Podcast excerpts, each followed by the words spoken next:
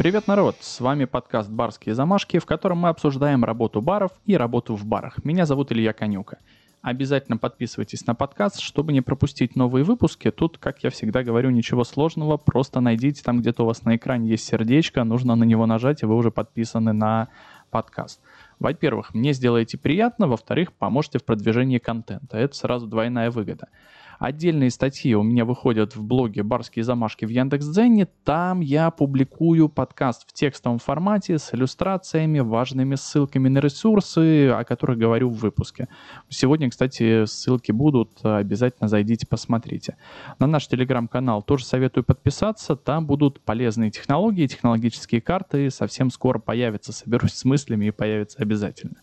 Также у нас есть страница ВКонтакте, там можно подкаст послушать, ну и пока больше я не придумал, для чего эта страница нужна. Поищите нас и в других социальных сетях, там мы тоже есть, э, Google, в принципе, в помощь. Ссылки на Яндекс.Дзен, Телеграм и ВКонтакте есть в описании выпуска. Если вдруг захотелось о чем-то спросить, предложить важную тему для обсуждения – пишите смело на электронную почту, она тоже в описании выпуска есть. Стесняться абсолютно не нужно, есть ребят, которые пишут, получают правильные ответы, и, надеюсь, они им очень даже полезны.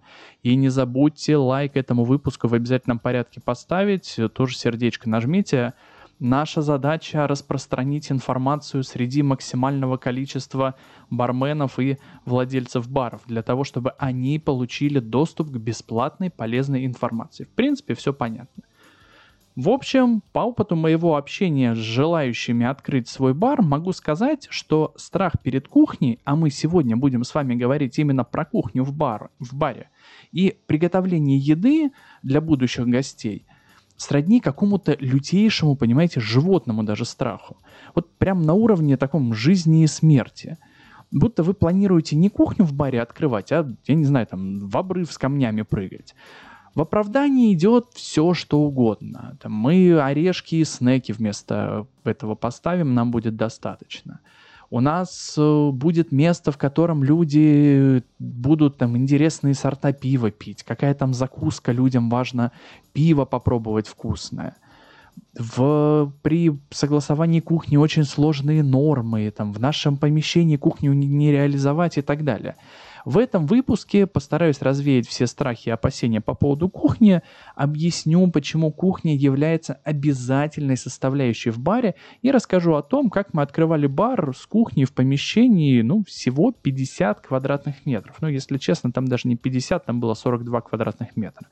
Все это, естественно, простым языком, чтобы все было понятно, ну, что кухня в баре легко и прибыльно. Ладно, немного приукрасил, ну, Постараться придется, но оно того стоит.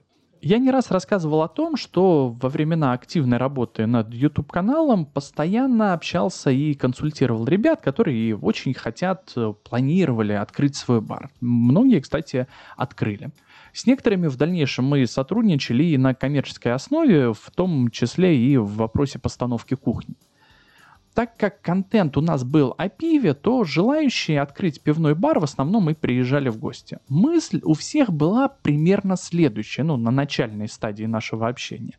Надо открыть бар с небольшим, э, ой, наоборот, с большим выбором э, крафтового пива, Особенно первое время было приличное количество таких ненавистников классических сортов, которые желали открыть бар в спальном районе, именно крафтовый, да, в надежде, что они живут в каком-то центре любителей крафтового пива. Ну, с простым, естественно, интерьером и без кухни вообще, в принципе. Орешки, снеки и так далее. Как всегда выяснялось, кухню в баре отказывались ставить по причине страха. И самые главные страхи. Это сложный технологический процесс. Ну, пиво наливать и орешки в стакан складывать не так сложно. А тут нужно оборудование дополнительное закупать, какие-то неведомые технологические карты заводить. Ну, в общем, страх да и только. Второй момент – согласование кухни. В головах людей до сих пор сидят какие-то страхи по поводу советских карательных органов, которых уже на самом деле и в помине нет. Поиск персонала. Найти человека, который будет за ручку пивного крана дергать, ну, кажется проще, чем повара. Повар — это такая неведомая сущность, которая обитает в каких-то неведомых сказочных странах. Закупка продуктов. В соседней стране, вот от поваров, в одной стороне там повара живут, а в другой живут э, такая, находится сторона поставщиков. Это люди, которые заставляют вас закупать креветки тоннами, и ни за какие ковришки не поедут ваш там этот спальный райончик. Фура булок, знаете ли, в ваш спальный райончик не проедет. Получается, что сегодня будем развенчивать мифы и приводить аргументы в пользу строительства кухни. Итак, почему в баре должна быть кухня? Давайте все-таки аргументированно, исходя из своих наблюдений, определил несколько важных моментов. Первое. Еда – это все-таки двигатель продажи алкоголя. Если я сижу в баре и ничего не ем, то очень быстро набираю нужный градус и весело двигаюсь в сторону дома. Иногда не двигаюсь, иногда везут на машине в сторону дома. Поэтому я всегда стараюсь есть, ну, закусывать, да, в первую очередь, и пить много воды. Много воды, кстати, ребят, советую пить, она спасает очень часто. Так работает, в принципе, со всеми людьми без исключения. Есть даже такая веселая поговорка, наверняка вы ее знаете, закуска градус крадет. В наших барах долгое время не было алкогольной лицензии. Ну, вообще, в принципе, концепция у нас была такая. Работали мы только с пивом. Мы предлагали нашим гостям, если уж очень, в принципе, хочется выпить чего-нибудь крепкого, купить алкоголь в соседнем магазине. Но было важное условие. Нужно было внести депозит полторы тысячи рублей с человека. С человека. На эти деньги можно было заказывать еду. Важен был не только фактический заработок, да, но мы понимаем, что если люди пьют свой крепкий алкоголь, то мы ничего не зарабатываем. Но здесь важно было и состояние гостей. С хорошей закуской, а на полторы тысячи рублей можно было позволить себе отличный стейк или там закуску и пару бургеров. Состояние беспамятства, оно очень сильно отдалялось. И это резко снижало опасность э, разборки с соседним столом и уборки там, убитого в хлам в туалете. Кухня в баре – это повод посетить бар в будни. Как правило, основные дни употребления алкоголя – это пятница и суббота. Ну, тут бесспорно, мне кажется. В эти дни люди могут позволить себе веселье хоть до самого утра. Продажи еды в баре в такие дни падают в разы. Это очень даже обоснованно. А вот в будни гости очень любят поужинать с бокалом вина, пива или 50-100 грамм виски взять. Как понимаете, орешками и вяленой рыбой тут не разойтись. Наш небольшой бар в спальном районе Балашихи был таким, знаете, излюбленным местом не только для ценителей пива, но и для семей. Ну, даже не удивляйтесь. Семьи, которые хотели выбраться из дома, ну, ехать им было куда-то лень. И вот мы уже не пивнуха на районе, а приличное заведение с отличной кухней. Важная поправочка. В вашем баре должно быть по-настоящему вкусно. Так вкусно, чтобы самому хотелось завтракать, обедать и ужинать только в своем баре. И еще своим друзьям хвастаться, как у вас вкусно. Соотношение продаж бар-кухня, они примерно 50 на 50. Это следующая причина. Отсюда легко сделать вывод, что отсутствием кухни вы автоматически убиваете те самые вторые 50. Ну, то есть сокращаете свою выручку постоянно следим за вот этим вот соотношением. Если продажи по кухне начинают проседать, значит в каком-то моменте мы промахнулись. Быть может, кто-то из поваров нарушает технологию, и гости перестали кайфовать от еды. Или смена ингредиента, или какого-то сырья оказала такое влияние. Давайте расскажу немного о кухне в моем первом баре.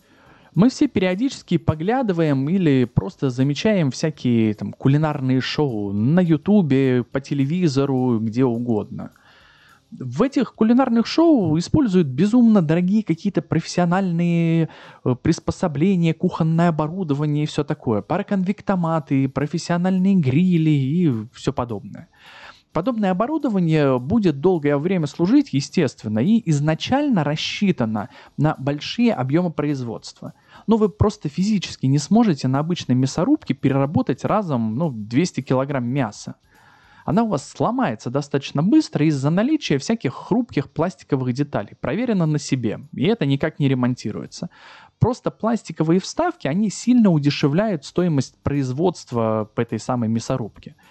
Со временем я пришел к выводу, что покупка и использование профессионального оборудования помогает очень сильно экономить денежные средства, если мы говорим о большом промежутке времени. Но так было не всегда. Кухонное оборудование в моем первом баре состояло всего из четырех приборов. Я сейчас э, прошу всех сдерживаться от гогота и смеха, я расскажу о том, какое оборудование было в нашем первом баре. Я делаю это для того, чтобы вы не думали, что везде стоят какие-то супер крутые пароконвектоматы, безумно дорогущие грили, фритюры, которые напольные на 500 литров масла и прочее. Первое, что было в нашем баре. Гриль с жарочной поверхностью Russell Hobbs такой маленький гриль с э, встроенной в него жарочной поверхностью. То есть это не гриль и жарочная поверхность, а это такой мутант. С одной стороны у него прижимной гриль, а с другой такая жарочная поверхность. Она же там сковорода, назовем ее так. Такой сейчас на Авито, ну, наверное, тысячи полторы стоит. Покупали мы его в 2016 году тысяч, по-моему, за 6, если не ошибаюсь. Фотографию этого позора я традиционно выкладываю в Яндекс.Дзене, зайдите, посмотрите. Второй прибор – фритюр – замученный жизнью, просто убитый фритюр, который, как мне казалось, мой партнер помыл вот впервые с момента производства этого фритюра. Он был грязнющий просто до нельзя. Купили мы его на Авито за 3000 рублей. Мы просто взяли самый дешевый фритюр, который был такой на две ванны.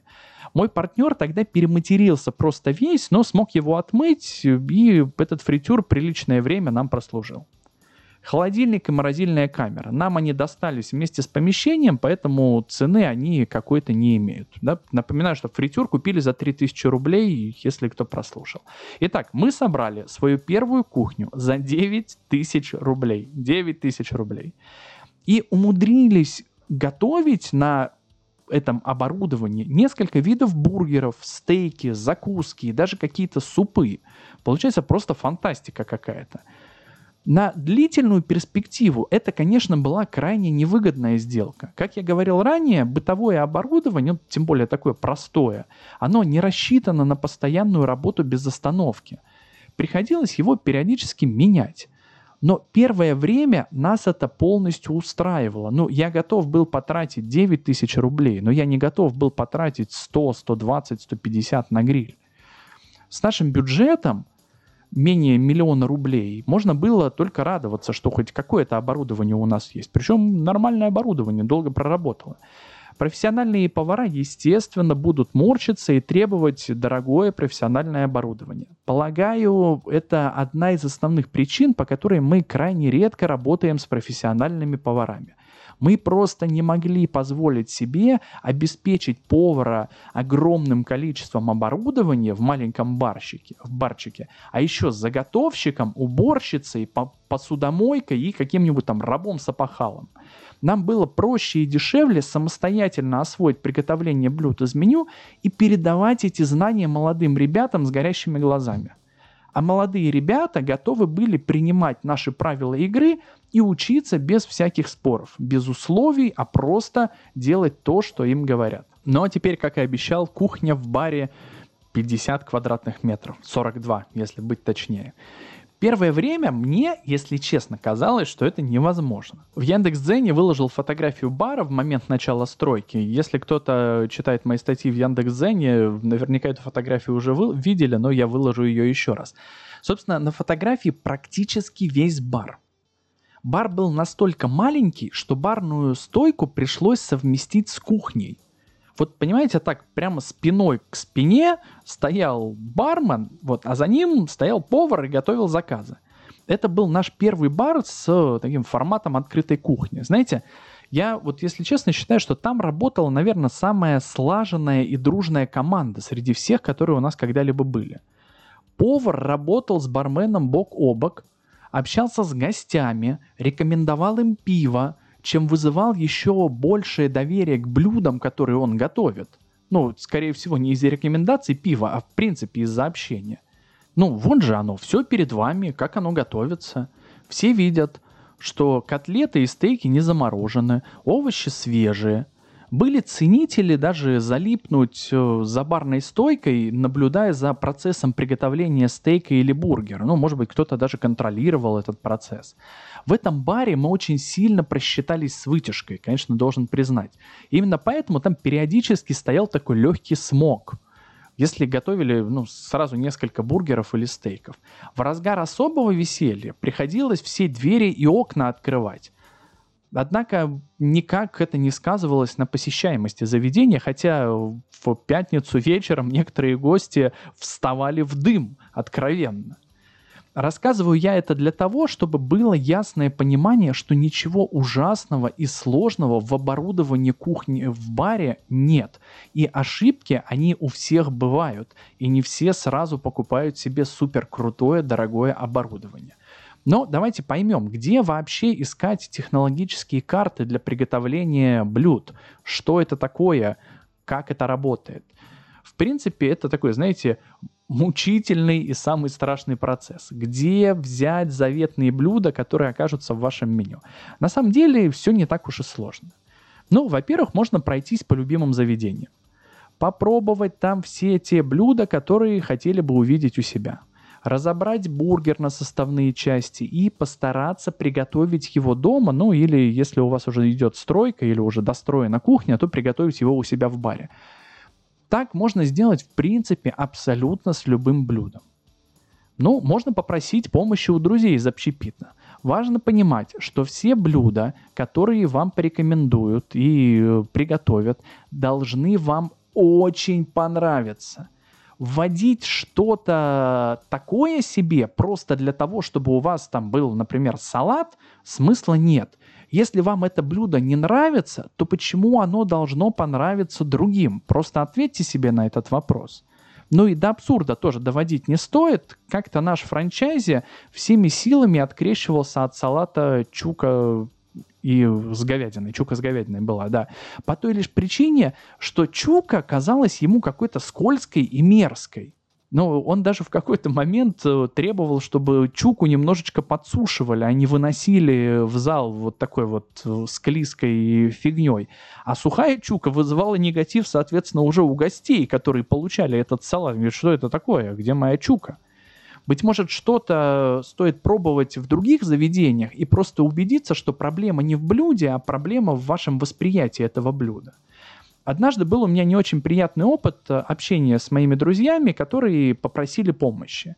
Ребята приехали к нам и долго-долго записывали все процессы приготовления блюд. Знаете, была такая многодневная стажировка. Мой партнер им помог даже спроектировать э, кухню, в принципе. То есть они онлайн, это было в разных городах, то есть люди с другого города приехали, они измеряли э, помещение, которое у них под кухню э, предполагается, и они там пытались на коленке спроектировать э, кухню, которая у них должна получиться.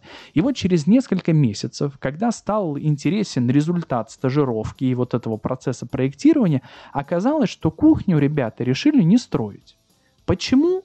а потому что их знакомый шеф-повар сказал, что в их помещении кухню открыть невозможно – то есть они все уже отрисовали, все уже спроектировали, они видели, как у нас это все налажено в небольшом помещении, но их кореш, шеф-повар, сказал, что это невозможно. Нет, я понимаю, что кухню уровня ресторана Хайт, наверное, реализовать в помещении бара такого было бы невозможно. Но и как мне кажется, это скорее всего из финансовых соображений. Так что лучше собирайте мнение разных людей на один и тот же вопрос. Ну, в конце концов, можно купить технологические карты. Сами не раз помогали ставить кухню в барах, и сейчас доделываем, кстати, как раз технологические карты с возможностью онлайн-проработки или проработки с выездом специалиста. Прекрасная возможность получить готовые технологии.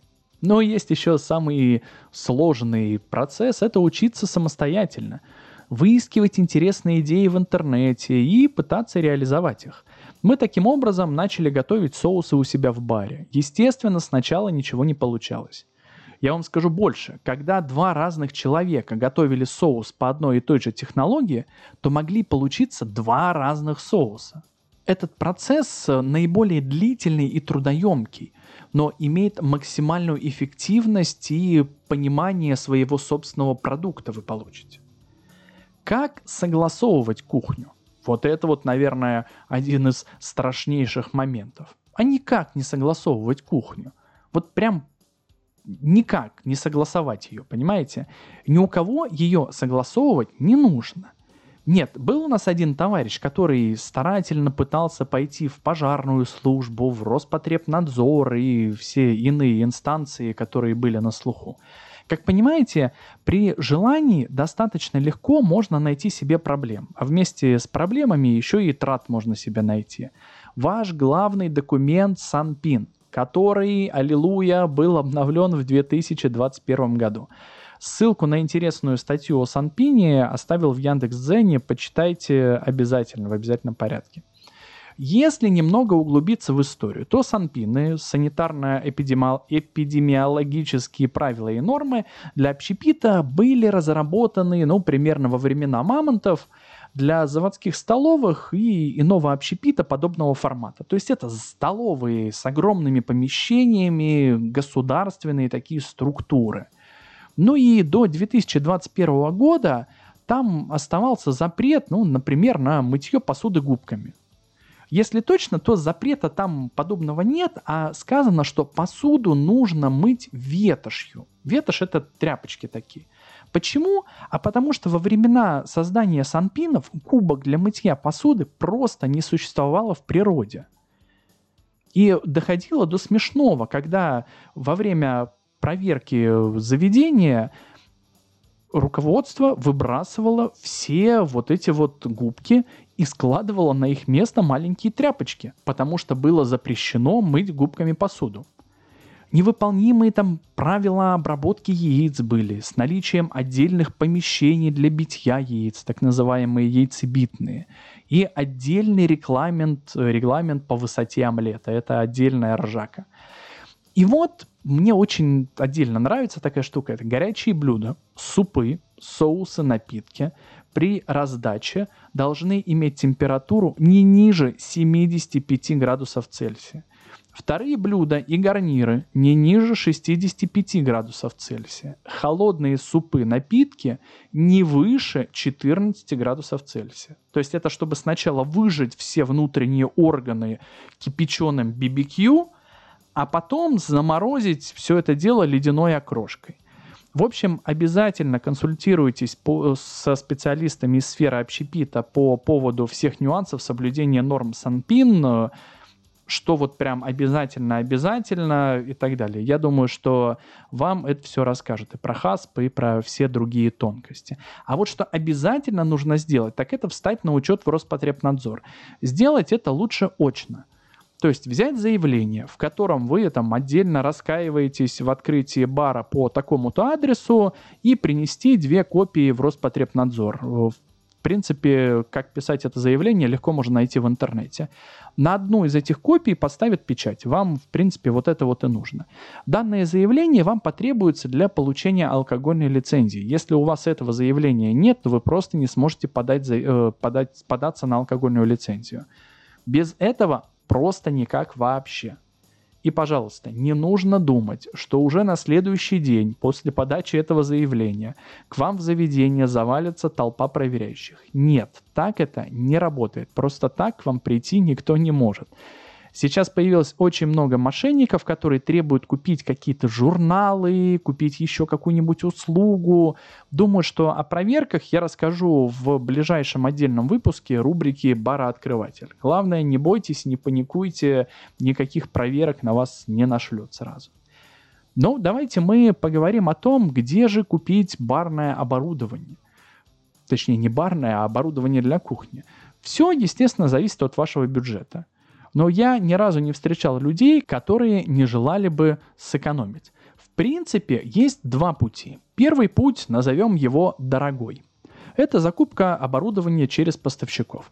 Там будет всегда только самое новое современное оборудование по высоким ценам. Естественно, все относительно. Высокие цены относительно нашего с вами предполагаемого бюджета. Полагаю, что если вы это слушаете, то бюджет у вас не супер огромный. Основных поставщиков, с которыми я работал постоянно, все равно перечислю, так как кухонную утварь все равно где-то нужно покупать. Итак, первый поставщик – компания Клен. Настолько популярный сервис, что если в Google набрать Клен, то сначала выдаст ссылку на магазин оборудования для ресторана, а потом информацию про дерево Клен. Здесь мы выбирали профессиональное оборудование некоторое и кухонную утварь. В основном, конечно же, кухонную утварь. Ну и из профессионального, из профессионального оборудования в первую очередь фритюр, потому что вот этот флешбэк с отмыванием э, фритюра, он никуда не ушел, он так и остался в нашей памяти. Вторая компания Комплекс Бар. Это, знаете, это просто мекка для владельцев баров. Здесь мы всегда выбирали стекло и ну и посуду для подачи. В комплекс-баре можно зависать, мне кажется, вечно тарелки, всякие сковородочки, клевые тики, бокалы и просто бокалы и, в общем, прочие всякие разные клевые штуки, шейкеры, джиггеры. Особенно было прикольно, когда московский офис сотрудничал с компанией Julius Майнл. На территории выставочного зала находилась кофейня Julius Майнл, в которой можно было бесплатно выпить кофейку. Э, ну, кстати, ничто не вечно под луной, и Julius Майнл кофейни больше у них в выставочном зале нет. Уверен, что по запросу оборудования для ресторана найдется приличное, комп- приличное количество поставщиков. Со временем мы начали искать нужное для нас оборудование уже отдельно.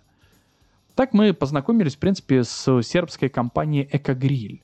Э, их, если можно так выразить, полнооктавные электрические грили стоят на данный момент ну, где-то под 150 тысяч рублей. Мы такой гриль называли рояль, поэтому, собственно, и полнооктавный.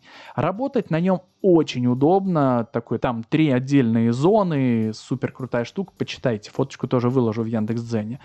Но я напомню, что начинали мы с гриля Russell Hobbs за 6 тысяч рублей. Есть еще второй путь, недорогой. Не говорю дешевый, так как оборудование все равно стоит приличных денег и вряд ли достанется за мою любимую цену бесплатно. Но путей несколько. Во-первых, это поставщики БУ оборудования. У, того, у той же самой компании Клен, например, есть склад БУ оборудования, и там всякие стеллажи и все что угодно продается. Это такие, э, если правильно выразиться, своеобразные стервятники ресторанного бизнеса, которые скупают оборудование, мебель, утварь у разоряющихся заведений и продают тем, кто хочет купить все это дешевле рынка. Второй момент – это сервисы частных объявлений. Авито, Юла и так далее. В основном подобные сервисы помогут найти вам именно поставщиков БУ оборудования, которые выкладывают там э, свои товары. Частенько можно и частные объявления найти. Кто-то бизнес распродает, кому-то досталось оборудование, кто-то ремонтом занимается и потом, соответственно, восстанавливает оборудование и продает это. Такое тоже бывает. Я считаю, что покупка БУ оборудования, особенно для старта бизнеса, основной способ экономии денег столы, стулья, оборудование кухни и бара и еще много всего. Исключение, наверное, составляет компьютер для кассы.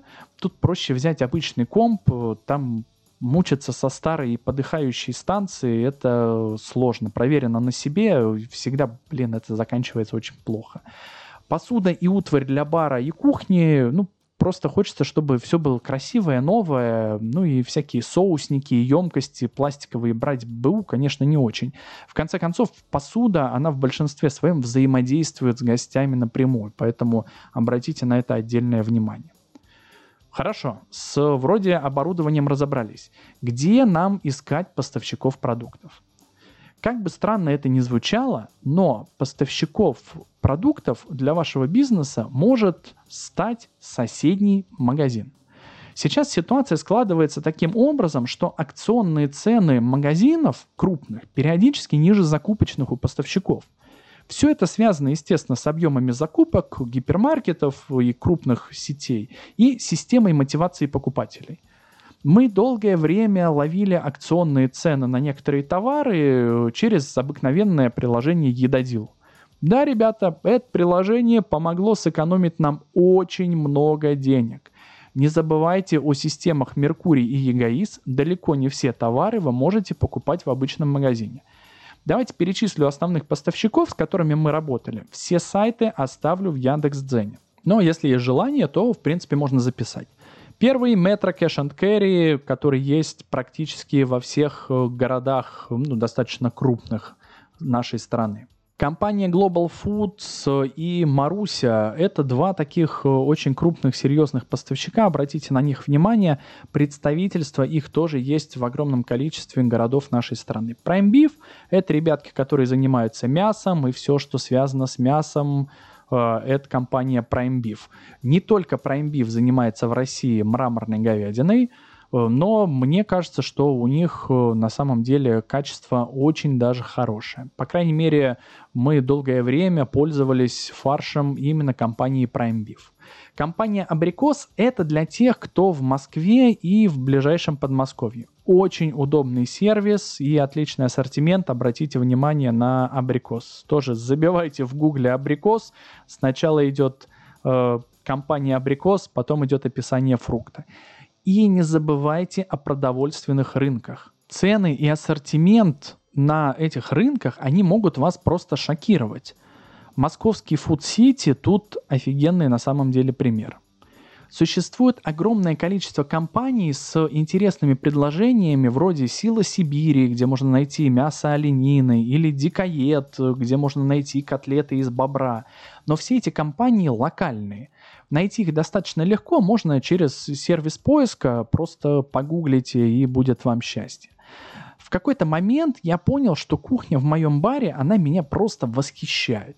Мы трансформировали свою кухню из места для приготовления луковых колец во фритюре и подачи их э, с покупным соусом BBQ, таким, знаете, где больше, наверное, крахмала, чем самого вкуса соуса, и в пакете в этом в полноценную фабрику с выпеканием булочек для бургеров, приготовлением своих собственных соусов, экспериментами с уругвайской мраморной говядиной dry Важно лишь одно – идти от простого к сложному. Нам на это потребовалось несколько лет. Главное помните, орешки утянут вас на дно. Спасибо, что дослушали до конца. С вами был подкаст «Барские замашки».